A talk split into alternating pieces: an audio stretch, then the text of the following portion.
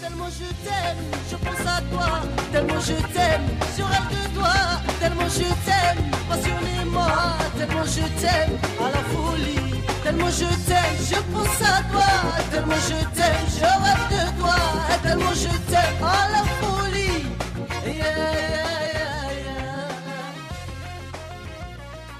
Bienvenue dans Tellement je t'aime, la chronique qui vous parle de la thématique dans les jeux de société. Le but ici n'est pas de faire une critique, donner un avis ou expliquer un jeu, mais plutôt de voir comment le thème s'intègre à ce dernier. Est-ce que les mécaniques font écho à celui-ci? Est-il plaqué? L'immersion est-elle présente pour les joueurs ou les joueuses? Mais avant tout ça, avant tout ce vaste sujet, nous allons bien entendu remercier ceux qui nous permettent de vous proposer notre émission tout au long de l'année. Donc nous remercions la Caverne du Gobelin qui nous soutient. La Caverne du Gobelin, ce sont quatre boutiques à Nancy, Metz, Pont-à-Mousson et Thionville, mais également un site de vente en ligne que vous pouvez retrouver sur cavernedugobelin.com. Et bien évidemment, un grand merci à nos donatrices et donateurs sans qui rien ne serait possible. Pour vous parler du jeu du jour, je ne serai pas seul, je serai accompagné d'un ou d'une invitée à chaque épisode. Cette semaine, on accueille une personne qui a toujours été présente dans mon intégration associative dans la région lyonnaise. C'est un joueur invétéré, un animateur hors pair, un barman averti ou encore un vendeur confirmé. Vous avez compris, c'est un homme qui a plusieurs cordes à son arc. On dit même qu'il a dû expliquer plus d'un jeu à 1000 per...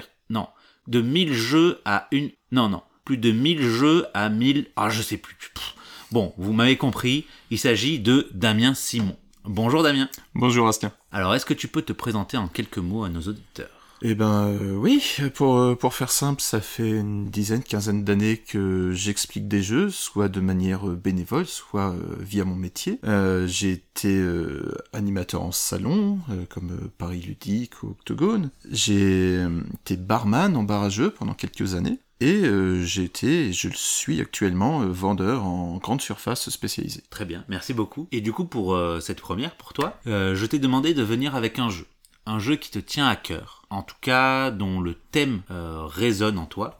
Ça peut être un jeu que tu aimes ou un jeu que tu détestes par-dessus tout. Est-ce que tu peux nous dire quel est ce jeu et surtout pourquoi tu l'as sélectionné? Oui, euh, bah c'est simple, en fait, j'ai une, une ludothèque assez fournie au fur et à mesure de ces dernières années, et le quart de cette ludothèque est rempli de jeux de zombies. Donc forcément, c'est, c'est un thème qui me tient à cœur, et j'ai voulu sélectionner un jeu parmi cette sélection, et j'ai pris... Euh, Dead of Winter, parce que je le trouve original et intéressant, et qui m'a replongé dans un comics que j'aime beaucoup, qui est The Walking Dead. Très bon comics. Je suis en train de le relire en ce moment. C'est un très bon choix. Ouais, parfait. Et ben, on va rentrer directement dans le vif du sujet. Alors, pour commencer, on va déjà quand même citer les auteurs du jeu Dead of Winter à la croisée des chemins, de son nom complet. Le, l'auteur, les deux auteurs de ce jeu sont Jonathan Glimour et Isaac Vega. À l'illustration, on a Fernanda Suarez, mais aussi David Richards et Peter Woken. Et c'est édité par Playad Game. Voilà. Est-ce que on peut d'abord lire la petite introduction narrative? Cet endroit est aussi mort que ces choses qui nous pourchassent. Quand on a établi notre colonie en ville, on croyait avoir quelques années devant nous. Mais nous avons mal jugé cet endroit. Je ne peux que supposer qu'il a été la cible d'autres survivants, et le stock de fournitures et de vivres qu'on pensait trouver est bien maigre. Conserves, munitions, carburant, tout ce qu'on trouve est en si petite quantité. Nous devrions reprendre la route, mais il fait bien trop froid. Alors on attend. On prie pour que ça se réchauffe un peu, que le convoi puisse repartir et qu'on reprenne la traque misérable des miettes. Il me semble qu'à chaque fois que je pense à mourir, une nouvelle crise arrive et je me retrouve à me battre contre un damné, comme si je n'avais plus que ma vie. Voilà, bon, cette intro narrative, en fait, on l'a choisie parmi les 10 introductions qu'il y a possible dans le jeu parce que le jeu propose, en fait, 10 missions différentes et chaque mission a un peu son introduction. Donc, on a préféré prendre celle de la première mission, hein, on s'est pas plus embêté que ça, celle que les joueurs, en gros, choisissent euh, en général au début. Dans les règles du jeu, il y a un petit texte d'introduction qui explique le but du jeu, mais pas vraiment dire que c'est une mise en situation, une introduction narrative. C'est vraiment... très mécanique, ça va expliquer ce qu'on fait dans le jeu, qui on est, euh, quels sont les tenants et aboutissants de la partie. Donc euh, voilà, on est des, un groupe de survivants, on va devoir essayer de survivre dans un milieu euh, froid, envahi de zombies, qu'il faut qu'on garde le moral de notre, de notre groupe. Voilà, pas, forcément très intéressant.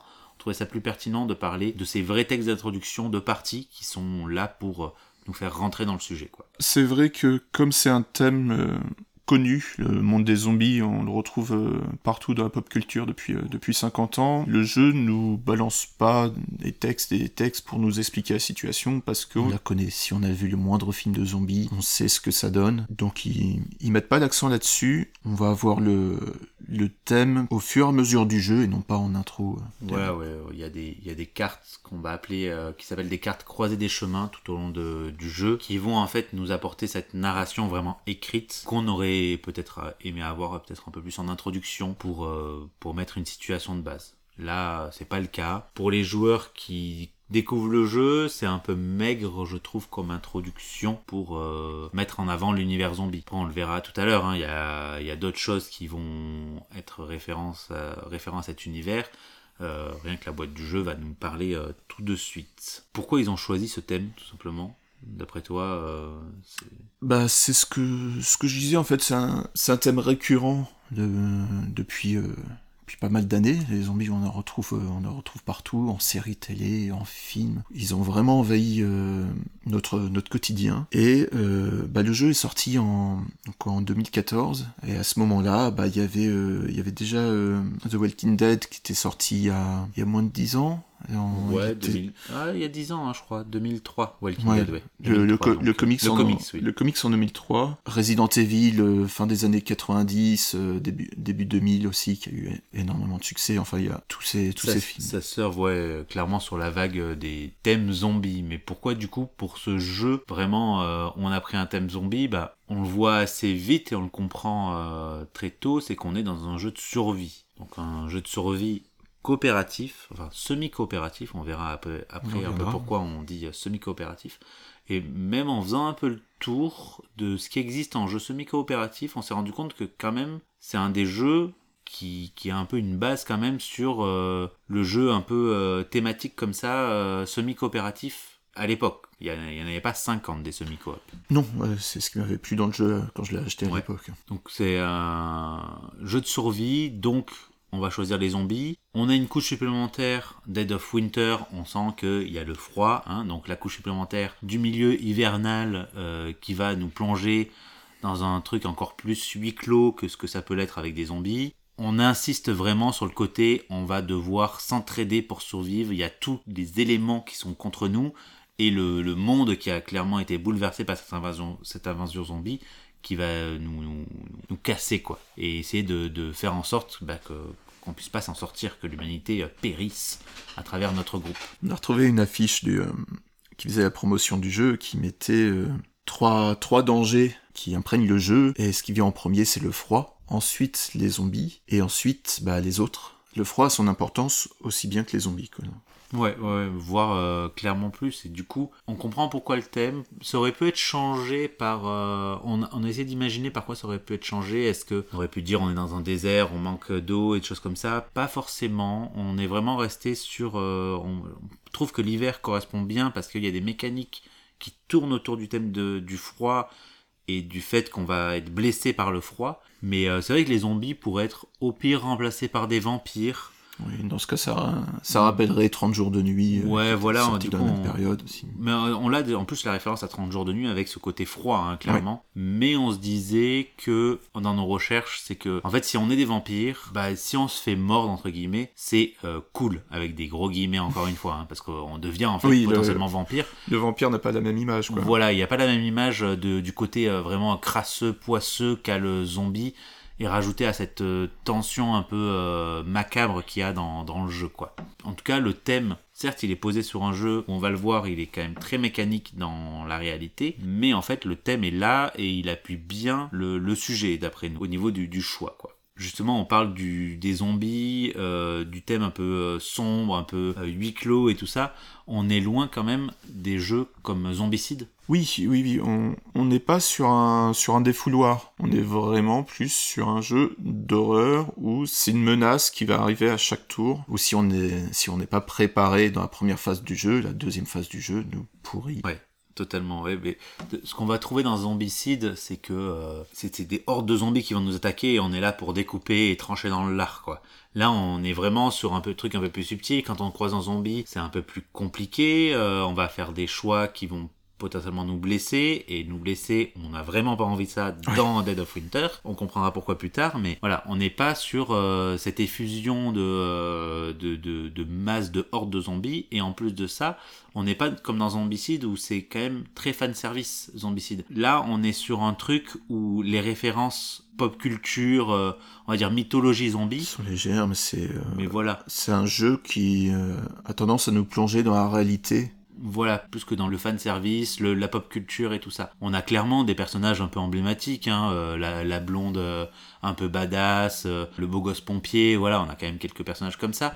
Mais dans l'ensemble, on est quand même plus sur des personnages du quotidien Voilà. qui doivent euh, qui doivent survivre malgré tout. c'est ça, voilà, on se retrouve avec des à jouer un psychiatre, euh, à jouer euh, Un une vendeuse, Un Père Noël de un de Père Noël magasin. de magasin, tout à fait. Mais voilà, on est, on est, euh, il y a quelques côtés très humoristiques, mais on est quand même plus sur quelque chose qui veut nous ancrer dans le réel et essayer de nous faire entrer dans un ressenti réel des- des- des sensations de jeu, quoi. On veut pas nous donner du fun, quoi. On veut nous, nous montrer que ça va être dur et lourd comme truc, quoi. Oui. Et moi, j'ai retrouvé un peu cette essence que j'avais eue dans, dans The Histoire of Mine, qui, qui est euh, très lourd comme ça. Nos personnages, ils sont très thématisés dans The Histoire of Mine. Ils ont tous des, des, des, des envies, des passions. euh, euh, dans le jeu dans le jeu vidéo euh, puis dans le jeu de société aussi chaque chaque personnage a un background et Ouais, hyper développé ici on va le découvrir au fur et à mesure du jeu Ouais, ça va être très très léger histoire justement de pouvoir euh, s'y imprégner à la lecture des règles, il y a juste quelques citations de différents personnages, Ouais. mais ça va pas nous mener bien loin. C'est petite mise en ambiance, Ouais, c'est des mises en bouche, quoi. Vraiment. c'est euh, c'est ça, c'est c'est très léger, mais à la place du background, justement, euh, on a quelques cartes qui vont nous impliquer dans l'histoire via des choix à prendre. C'est ça, voilà. Tous les personnages, en fait, ils ont une carte qu'on appelle croisée des chemins, qui vont être les cartes un peu narratives du jeu. On va pouvoir les rencontrer, en fait, nos personnages. Alors, pas ceux qu'on joue, mais ceux qu'on va rencontrer. On va pouvoir les découvrir à travers ces cartes-là et leur donner un petit background. Donc en fait les personnages qu'on a en début de partie, on n'a pas forcément de, de background dessus à part leur, euh, leur illustration et le petit pouvoir qui leur est associé. Et leur métier. Ouais voilà. Ah, on Leur a leur métier, on nom, leur métier, et on n'a pas vraiment plus d'infos sur eux-mêmes. mais euh, les autres, on va avoir un peu plus de récit. Et ça, c'est cool parce que bah, ça nous intègre un peu dans le truc, ça nous les personnifie un peu plus, ça montre un peu leurs attentions, qu'elles soient bonnes ou mauvaises, parce que on va pas croiser que des personnages tout gentils, tout beaux. hein. Il y a aussi des, mecs pas cool dans le. Non, ça nous gens. rappelle que le, que le jeu est semi-coopératif. Ouais. On va falloir jouer avec. Pour la narration écrite un peu autour du jeu, il y a pas grand chose de plus. Ce qu'on a vraiment de présent, comme on disait tout à l'heure, du coup, c'est nos cartes croisées des chemins. Les cartes croisées des chemins, en gros, on en a sélectionné quelques-unes et elles sont pas forcément fun. hein. Euh, encore une fois, on est sur des trucs bien trash. Par exemple, j'en ai une qui s'appelle Traquer et ça dit Ils m'ont tiré dessus, ce n'était pas un accident, je les ai vus. Ils étaient en tenue de camouflage et n'étaient pas intéressés par les zombies du coin. Je vais vous dire, ils me chassaient et ils n'avaient pas l'air aussi maigres que nous. Bien nourris, on est entouré de cannibales armés. Voilà, euh, ambiance, euh, on va se faire défoncer, ça va être compliqué, il va falloir faire des choix. Donc, euh, soit on va pourchasser les chasseurs et essayer d'en faire devenir notre proie, ou on va devoir faire attention parce qu'il y a des chasseurs dans le coin. Et maintenant, à chaque fois qu'on va se déplacer, on va galérer un peu plus que d'habitude parce qu'il faut se déplacer en silence. Donc voilà, on est sur des choix en fait qui vont essayer de guider en plus et mettre un poids sur le gameplay par la narration, montrer que voilà, il y a des chasseurs dans le coin, soit on prend la, possibilité de les virer, soit ben, tout le long de la partie, on va pas pouvoir se déplacer comme on le souhaite. Et donc la narration nous apporte des contraintes de mécanique en plus. Alors là, j'ai choisi un- une carte euh, un peu classique dans le jeu. On voit qu'il y en a d'autres qui sont un peu moins fun. Oui, il y a un petit, un petit icône qui nous rappelle que ces cartes, on peut les mettre de côté si on veut pas avoir un truc trop lourd, trop adulte. Euh, là, on en a une autre euh, abandonnée. Revoilà le cri d'un bébé. Vous pénétrez dans le couloir au fond de l'entrepôt, suivant les cris et apercevez la grande poubelle remplie d'emballages en plastique. Quelqu'un a jeté un nouveau-né. Une enquête rapide mène à une jeune adolescente bouleversée. Craignant d'être rejetée, elle a caché sa grossesse. Déjà, le jeu nous met dans une situation assez euh, lourde de sens. Ouais, clairement, euh, une maman, son bébé, euh, savoir qui on choisit de sauver. Là, euh, les deux options nous proposent de choisir de sauver le bébé. Mais en gros, c'est comment soit on, va... on s'en occupe, soit Ouais, voilà. on laisse euh, la, jeune, la jeune demoiselle s'en occuper. Et là, on voit bien qu'au niveau mécanique, ça va avoir à peu près la même répercussion. De toute façon, le bébé fera du bruit et euh, Les zombies on se récupérera des zombies. Mais après, c'est plus une question éthique. Du coup, là, on passe sur des questions et des questionnements qu'on retrouve encore une fois dans des jeux comme War of Mine, Frostpunk, des jeux qui sont beaucoup plus narratifs. Mais là, on a ce petit aspect-là aussi, je trouve, dans ces choix euh, multiples, de se dire, ok, qu'est-ce qu'on va faire éthiquement? Est-ce qu'on peut se permettre aussi d'avoir une nouvelle survivante parmi nous? De toute façon, on n'aura pas le choix, on aura des zombies. hein, euh, voilà. L'intérêt de ce type de carte aussi, c'est que, comme vous voyez, ça crée des débats, parce que c'est un, un vote à, à main levée, donc tous les joueurs vont être impliqués. Ça se trouve, on va débattre d'autres choses euh, que du gameplay en lui-même. Est-ce qu'on va sauver des enfants pour, euh, au passage, récupérer de l'essence, quitte à avoir plus de bouche à nourrir? Euh, Voilà, il y a plein de, C'est ça, plein de questionnements. euh. Il y a vraiment des choix qui sont narratifs, lourds de sens, qui vont influencer la mécanique. Je trouve que ça plonge dans l'univers en tout cas. Moi ça m'a c'est ça qui me fait personnellement plonger dedans. Le problème de ces cartes croisées des chemins, c'est qu'on en tire à chaque fois qu'il y a quelqu'un qui va un peu jouer et sortir, mais en fait on va pas forcément les lire. Oui, il y a une, il y a une condition euh, en, début de, en début de carte. Là, par exemple, j'ai une condition bien spécifique. Si un joueur utilise l'effet d'une carte arme, alors que euh, Thomas Hert, qui est un soldat, rentre en jeu, voilà ce qui se passe. Donc c'est une condition, faut tel personnage qui Ouais. fasse telle action à tel moment pour être confronté à tel ou tel choix. Donc c'est très circonstanciel, mais quand ça arrive, bah, ça rajoute énormément de d'ambiance Ouais, euh, autour ça. de la table. Encore une fois, comme tu disais, on est sur un univers de zombies, c'est connu. On nous bassine pas avec tout un background euh, d'explication de pourquoi c'est arrivé, machin. Non, c'est des zombies, c'est l'hiver, c'est la merde. Voilà. Sur la partie euh, narration écrite, je pense que c'est à peu près tout ce qui se passe. On va passer sur les illustrations. Donc Damien, est-ce que tu peux nous expliquer déjà ce qu'on voit sur la couverture de la boîte, voire même ce qu'elle t'inspire? Ce qu'on voit sur la couverture, euh, bah, c'est quelques légères traces de sang. Le, froid qui encadre l'image, donc euh, rien que ça déjà. Et grossièrement, c'est le titre qui fracasse une, vitre. Et sur les éclats de la vitre, on voit les différents portraits des survivants. Vraiment en gros plan, on voit, on voit tous leurs regards. Moi, ça m'a fait penser un petit peu au, film euh, Les Petits Mouchoirs. La- L'affiche du film est plus ou moins la même, avec euh, on met l'accent sur l'humain, sur les personnages. Et moi, ce qui m'a surpris, c'est que bah, ça doit être un jeu de zombies, on voit pas de zombies sur la couverture. Ouais, totalement. C'est vraiment les- l'humain et les, les survivants qui sont mis en avant. Ouais, et, et le froid aussi, comme tu le le disais, froid. le, le titre il est écrit quand même euh, en glace, en blanc euh, effet glace. Donc on voit qu'il y a un peu de taches de sang par-ci par-là. Donc il y a- il y a le côté euh, Dead euh, of Winter avec les, les morts et tout ça. Mais il y a vraiment l'aspect, on est des humains qui doivent survivre dans le froid. On voit que on veut personnifier tous ces héros-là qu'on va incarner pendant le jeu. Après, comme on disait tout à l'heure, le problème c'est que ben il n'y a pas vraiment de background sur chaque personnage, à part dans les cartes croisées de chemin, si tu as le bonheur de tomber dessus et si elle interagit avec l'action que tu es en train d'entreprendre ou avec ce qui peut se passer euh, au niveau mécanique. C'est un peu dommage, parce que ces personnages-là, tu sens qu'ils peuvent avoir une personnalité, mais tu la connais pas forcément. Disons que tu, tu ressens pas que c'est un jeu de zombies. Non, hein. c'est sûr. Ouais, ouais, sur, sur, la, la, sur la première de couverture, Ça euh, fait, pour, euh, pour dire... Enfin, sur- Mais, mais, ça, mais ça rappelle vraiment des affiches de films. Ouais. Où, euh, Ouais, ouais, tu, tu sens que voilà. ça fait va- thriller, ça fait... euh, Ouais, tout à fait. Donc à l'illustration, on disait tout à l'heure qu'on a Fernanda Suarez, qui est épaulée sur la partie graphisme par David Richards et euh, Peter Walkens. Est-ce que on a vu, c'est surtout Fernanda Suarez qui a fait les illustrations, la plupart des illustrations, que ce soit les euh, lieux, euh, les personnages ou euh, les cartes crises et tout ça. un style très, bah, très réalisme. Ouais, très réaliste, ouais, clairement. Et en fait, c'était son premier jeu à l'époque quand elle a illustré en 2014. Elle a continué à illustrer des jeux chez Chez Player. Game comme Ashes.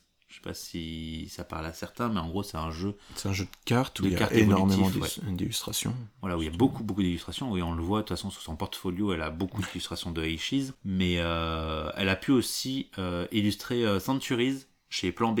Donc euh, un jeu qui est clairement sur une note thématique, euh, trafic tra- trafic d'épices pas du tout, Euh, marchand d'épices à travers le désert, si je me souviens bien. Je j'ai ça. plus toute la rêve de de Centuries, mais voilà une note thématique.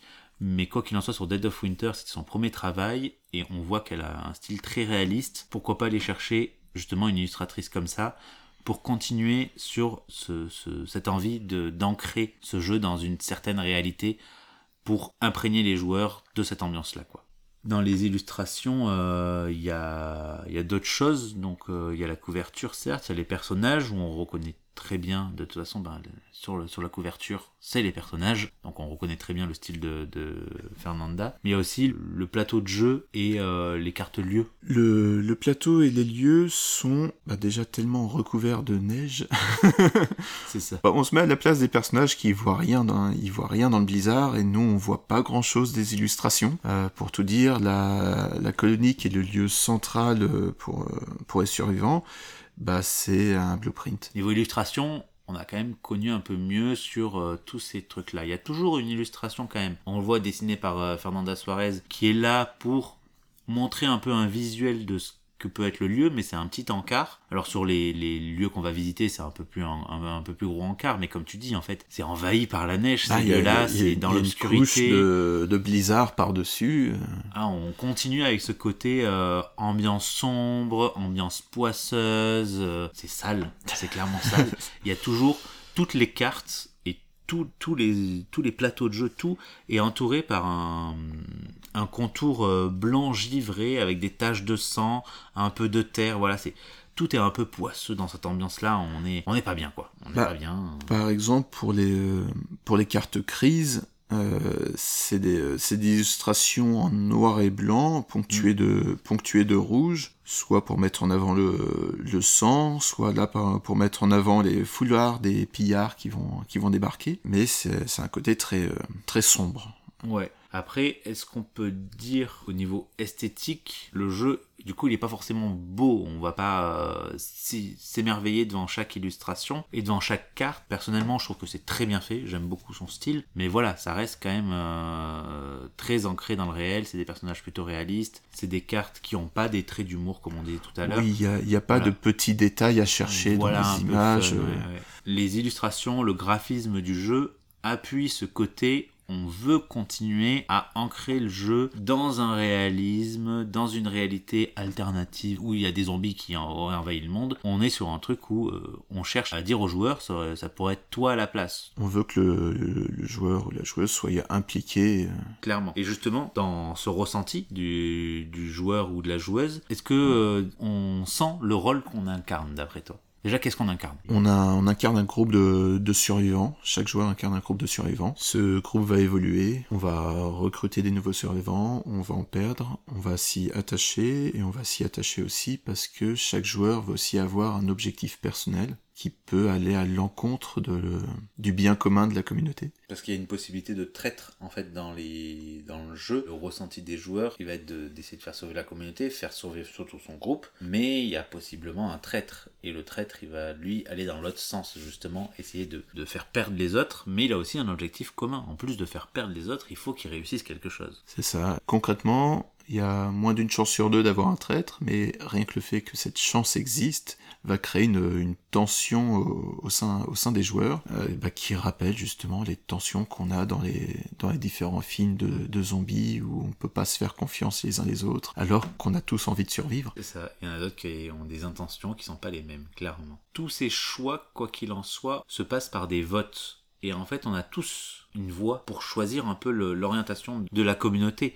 Avant tout, on est là pour faire survivre la communauté. Que notre groupe il fasse une ou cinq personnes, de toute façon, on n'a qu'un seul vote. Donc on a une vraie influence sur le jeu. Et pour moi, le joueur, il ressent ça quand il va voter pour ou contre. On discute, il y a toujours, il y a, il y a la discussion, on se sent investi dans les choix qu'on va faire parce qu'ils sont moraux, comme on disait tout à l'heure, par moment. Des fois non, des fois ils sont juste euh, Purement euh, mécaniques. purement mécaniques. Mais on va essayer d'aller sur l'importance du joueur dans les prises de décision. Oui, on a, on a vraiment l'impression de faire partir d'un d'un groupe, d'une communauté, qui doivent euh, bah, avancer ensemble, et on le ressent, clairement. Totalement. Et ce qu'on ressent aussi, c'est les différents sens de danger qu'on va avoir dans le jeu. Donc on disait qu'il y a le froid, ça se ressent vraiment sur le jeu parce qu'en fait, tous les déplacements qu'on va faire, tous les mouvements qu'on va faire, on peut prendre le risque de les faire rapidement en jetant un dé de risque qui va nous faire potentiellement des blessures, euh, des blessures de zombies, mais aussi des blessures de froid. Des engelures, oui. Ouais, des- Il va ça- falloir traiter, parce que c'est...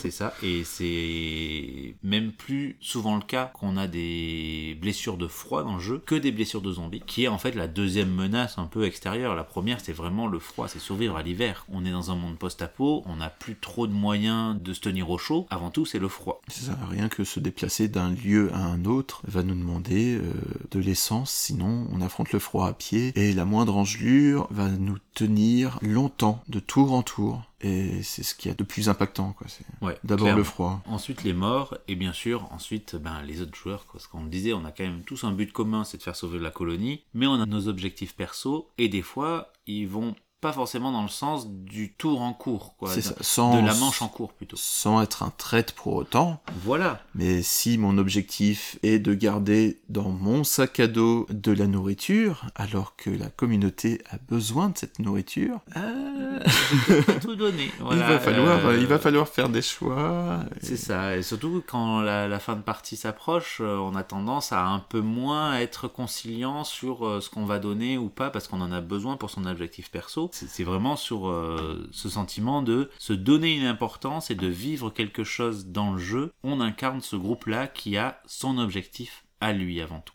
Ça va surtout se, se ressentir en fin de partie, parce que c'est pas une simple victoire, c'est pas une simple défaite. On a deux choses à atteindre pour euh, se sentir victorieux, c'est que le- la mission du scénario en lui-même soit accomplie, et que son objectif personnel soit aussi accompli. Et généralement, on n'a pas les deux, et on a une sensation de, bah, de, de- demi-victoire. C'est un peu triste de réussir un jeu, mais pas vraiment de le réussir avec son objectif. Oui. On a envie d'y aller. On a survécu, mais on n'a pas gagné. Et ouais, et ça c'est dur, ouais.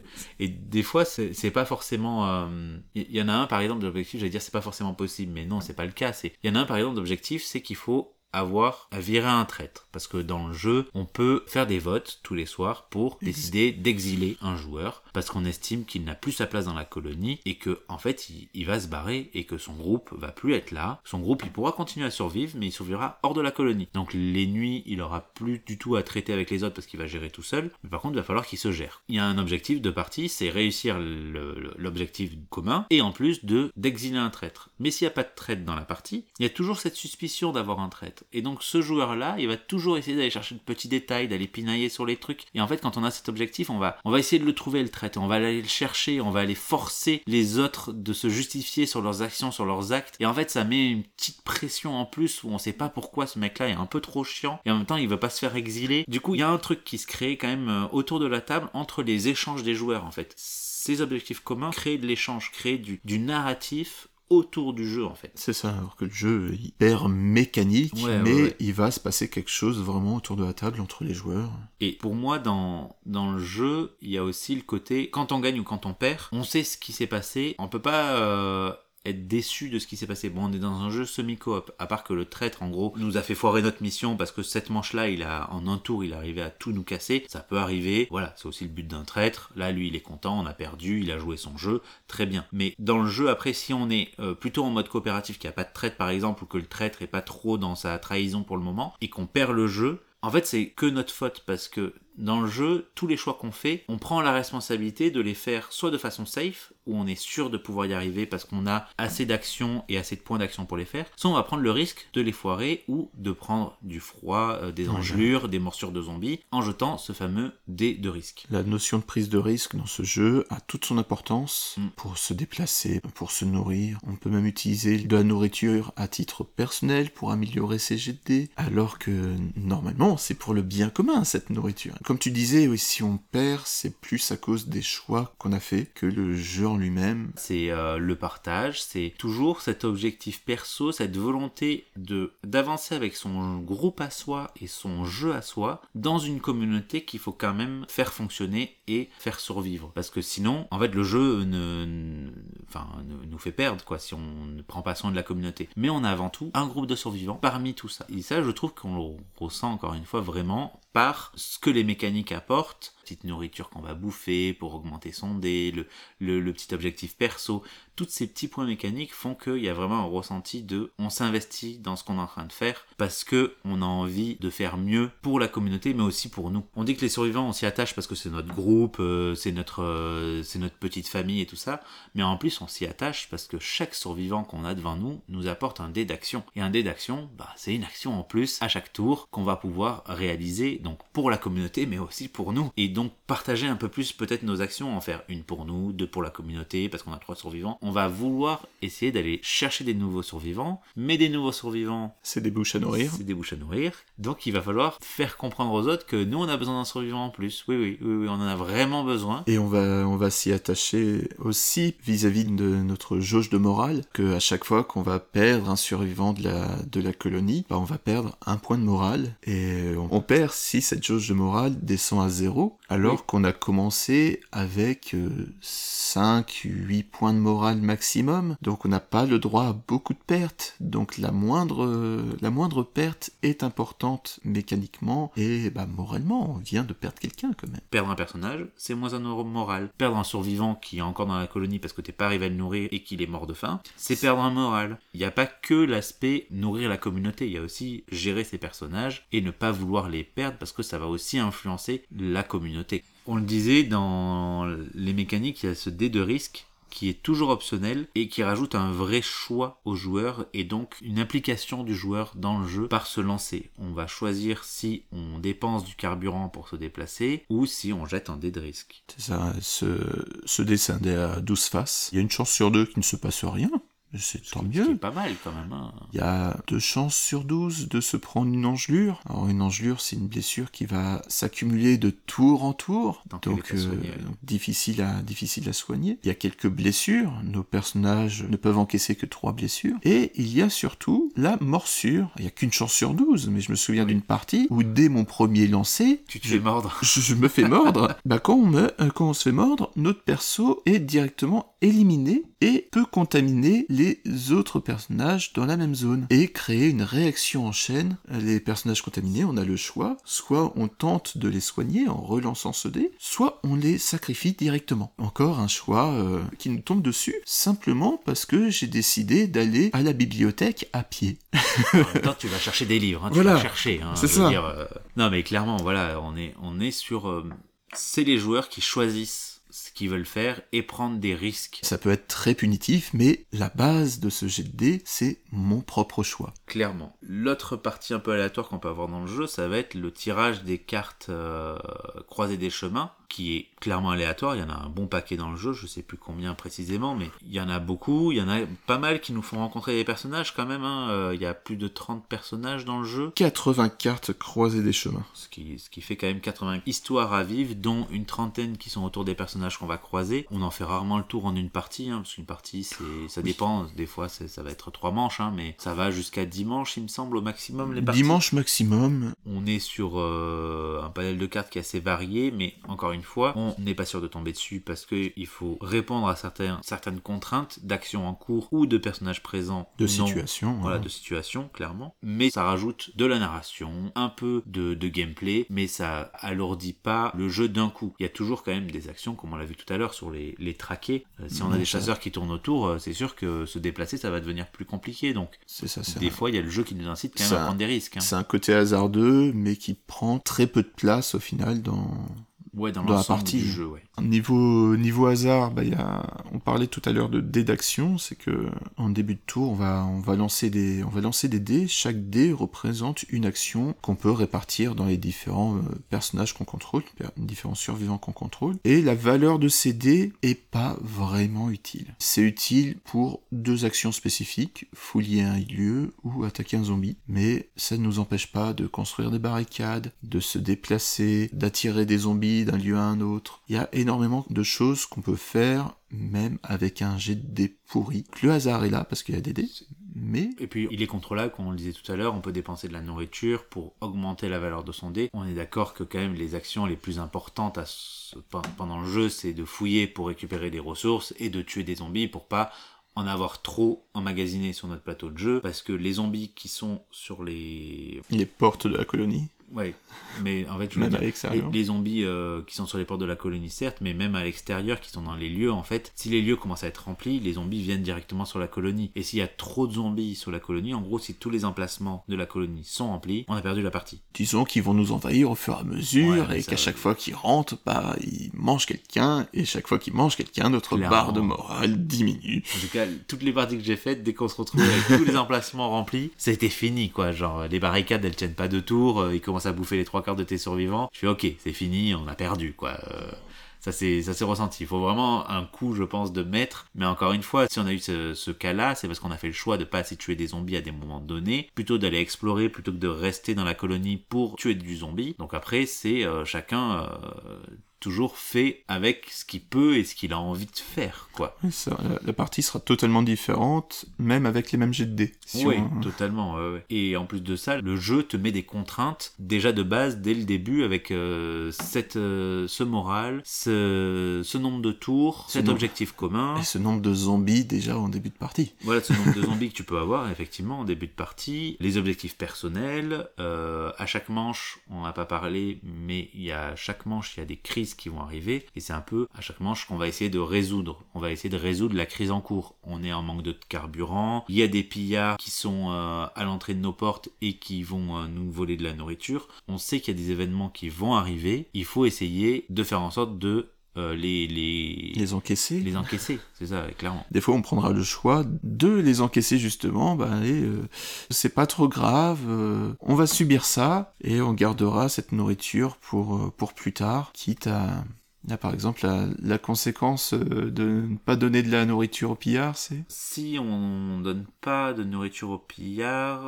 euh, chaque joueur non exilé doit perdre au hasard une des cartes de sa main et on diminue le moral de 1. Voilà, c'est une conséquence. Est-ce qu'on est prêt à assumer de perdre un de moral et euh, de donner des cartes de sa main, sachant que en général, bah, c'est pour nos objectifs perso, hein, euh, dont de la nourriture, du carburant aussi pour les objectifs suivants, Pour se déplacer. potentiellement, ou pour se déplacer. Peut-être pas forcément envie de faire ça. Un choix à double tranchant. On peut pas faire passer 50 événements comme ça. On peut en faire passer que quelques-uns. Mais c'est c'est pour ça que j'ai choisi ce, ce jeu, c'est que vraiment, le, même si le thème est pas présenté énormément en début de, en début de lecture de règles ou, ou par des illustrations, bah par le ressenti, par les, la mécanique, L'implication qui t'oblige à avoir en tant que joueur. c'est ça. Un jeu de zombies où on joue avec ses tripes. C'est une belle phrase euh, de fin. De conclusion.